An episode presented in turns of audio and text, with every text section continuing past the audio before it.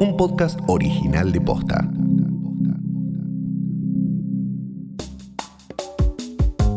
¿Estuviste durmiendo más? ¿Durmiendo menos? ¿Tenés sueños raros? ¿Pesadillas? No te preocupes, en este contexto es normal. En el episodio de hoy te explicamos el porqué de los trastornos en el sueño durante la cuarentena. Hoy es jueves 24 de septiembre. Soy Martina Sotopose y esto pasó posta. Insomnio, pesadillas, sueños vívidos y extraños. Las consultas de personas que están sufriendo trastornos del sueño durante la cuarentena se duplicaron, según datos del Servicio de Medicina del Sueño del Hospital de Clínicas. ¿El aislamiento altera nuestros sueños? ¿Tenemos que preocuparnos?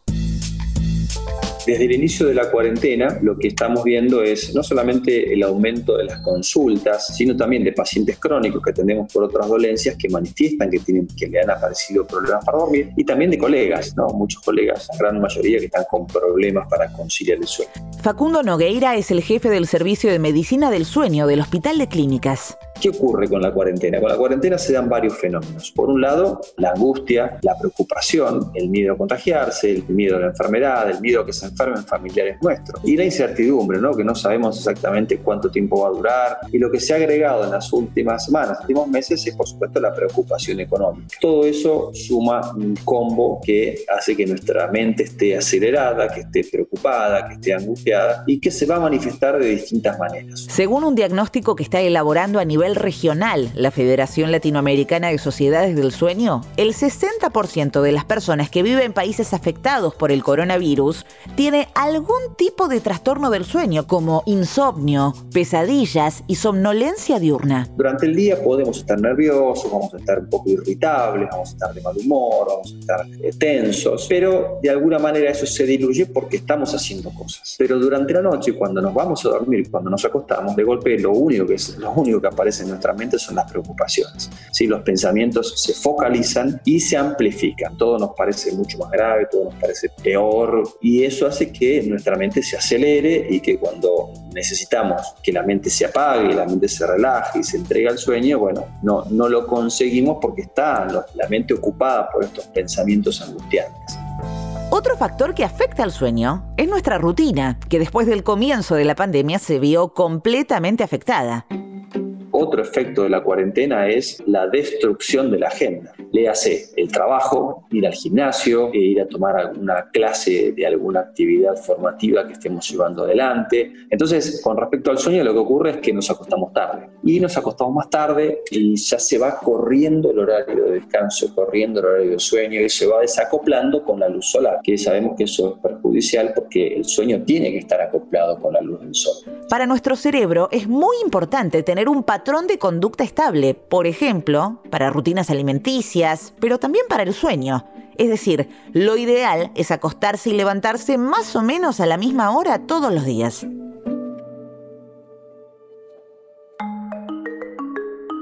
Pero no somos ni las únicas personas ni el único país que está viviendo esto. Un equipo de neurocientíficos, psicólogos e investigadores del sueño de Australia, Reino Unido y Finlandia está realizando un estudio sobre el impacto de la pandemia de COVID-19 en los sueños de la población a raíz del aumento de personas que reportaron alteraciones en el sueño. Y es lógico, una situación anormal altera nuestros pensamientos y los sueños y las pesadillas son la vía de escape. El sueño es como un bloqueo, hay un bloqueo motor que impide que pase cualquier estímulo hacia los músculos del cuerpo. La otra cosa que se bloquea es la actividad de la conciencia. Perdemos conciencia de los pensamientos que están ocurriendo en nuestra mente, que toman la forma de sueño. No están totalmente en el plano consciente, están en un plano subterráneo que son los sueños. Cuando estos pensamientos subterráneos son muy intensos, son muy preocupantes, son muy angustiantes, adquieren una intensidad tal que rompen esta barrera, que frenan el estado de la conciencia y afloran como pesadillas, pesadillas intensas que nos despiertan. Es tan intenso el pensamiento que nos termina despertando. Entonces nos despertamos agitados en la mitad de la noche, nos, eh, preocupados, angustiados por ir con alguna pesadilla, con algún sueño y automáticamente aflora este pensamiento en nuestra mente. ¿Por qué? Porque estamos rumiando y dando vueltas alrededor de estas preocupaciones. Analicemos un poco el rol que tienen los sueños en nuestra vida.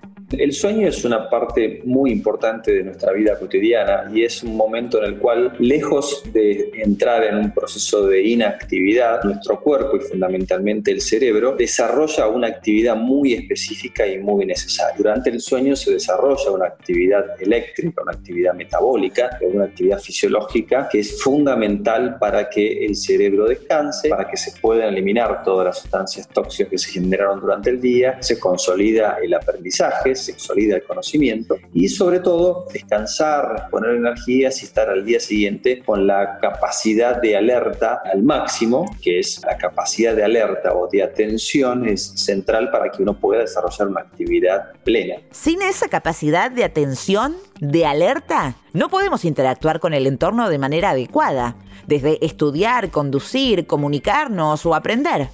Y eso depende de un buen descanso. El sueño hay que entenderlo como un proceso integral. Es como si uno se imagina una película, una película que dura dos horas, dos horas y media. La película tiene una introducción, tiene un nudo, tiene un desenlace y tiene un final. Con el sueño ocurre exactamente lo mismo. Tenemos que entender el sueño como un todo, como un proceso que tiene que durar entre 7 y 9 horas en personas adultas, personas más jóvenes, en adolescentes o en niños, tiene que durar todavía un poco más. Y durante esas 7 9 horas se producen lo que se llaman ciclos de sueño.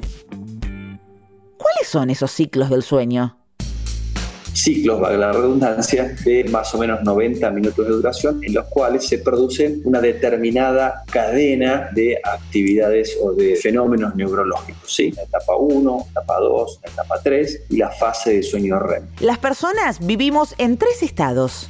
Despiertos, dormidos en sueño REM, es decir, soñando, o dormidos en sueño no REM, esto es, no soñando. La etapa del sueño REM, o REM, sí, como la banda, se caracteriza por una alta actividad cerebral y es cuando aparecen los sueños. Dura aproximadamente 10 minutos y sucede 90 minutos después de quedarte dormido y cada 90 minutos.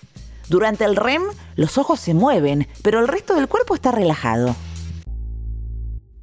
Dato random. En las últimas semanas apareció un blog que reúne sueños raros. Participan personas de todo el mundo y de todas las edades. Se llama I Dream of COVID, Yo sueño con COVID, y es una especie de bitácora de sueños mundial podés enviar el relato de tu sueño, indicar tu edad y tu nacionalidad. Después, el administrador del blog los publica agrupados por locación y edad. Un verdadero mapa de los sueños de cuarentena para que puedas ver qué está soñando la gente alrededor del mundo. ¿Se imaginan descubrir a alguien en Birmania que soñó lo mismo que vos? ¡Qué flash! Digamos que estás con problemas de sueño, pesadillas o preocupaciones que interrumpen tu descanso en medio de la noche. ¿Se puede hacer algo al respecto? Lo primero que hay que entender es que esto no se soluciona con pastillas. ¿sí? La indicación de psicofármacos tiene que ser una medida de último recurso y por supuesto con la guía, con la orientación de alguien que sepa. Sacando entonces de la mesa la medicación, a menos que esté recetada, Facundo nos recomienda varios métodos que podemos poner en práctica para mejorar la calidad de nuestro sueño. Ordenar los horarios, cenar a un horario razonable, 8 o 9 de la noche, dejar pasar dos horas antes de acostarnos, tratar de acostarnos, de cenar y acostarnos a la misma hora. Entre la cena y la hora de acostarse, darnos una ducha, hacer algún ejercicio de relajación, hoy hay muchos tipo mindfulness o meditación o respiración controlada, etc. Eso ayuda muchísimo a bajar un cambio y a estar más tranquilo tratar de evitar las pantallas, no conectarse a la televisión, a la computadora, a las redes sociales, al celular, porque la luz de la pantalla es muy intensa y va a estimular el cerebro y eso retrasa el inicio del sueño. Y después cuando nos vamos a la cama, tratar de evitar o, digamos engancharnos con estos pensamientos, porque los pensamientos van a aflorar, no hay que rechazarlos, no hay que angustiarse porque vienen los pensamientos, eso es natural, es automático y es inevitable. Pero nosotros podemos elegir si esos pensamientos los jerarquizamos o simplemente los reemplazamos, los corremos por otros pensamientos positivos. A la noche, a las 11, 12 de la noche, no vamos a resolver el mundo, no vamos a resolver la pandemia, ni vamos a resolver nuestros problemas económicos. Necesitamos descansar y un buen descanso es lo que nos va a permitir al día siguiente tener más herramientas para poder resolverlos. Esto pasó posta, es una producción original de posta. Escúchanos de lunes a viernes al final del día en Spotify, Apple Podcast y en todas las apps de podcast. Si te gustó este episodio, compartilo con alguien a quien creas que le puede interesar. Y si nos escuchás en Apple Podcast, te invitamos a que nos dejes una reseña. Nos suma muchísimo para que más gente descubra este podcast. Búscanos en Instagram y en Twitter. Somos arroba postafm. En la producción estuvieron Galia Moldavsky y Fede Ferreira. Nuestro editor es Leo Fernández. En la dirección general, Luciano Banchero y Diego del Agostino. Soy Martina Sotopose y esto pasó posta.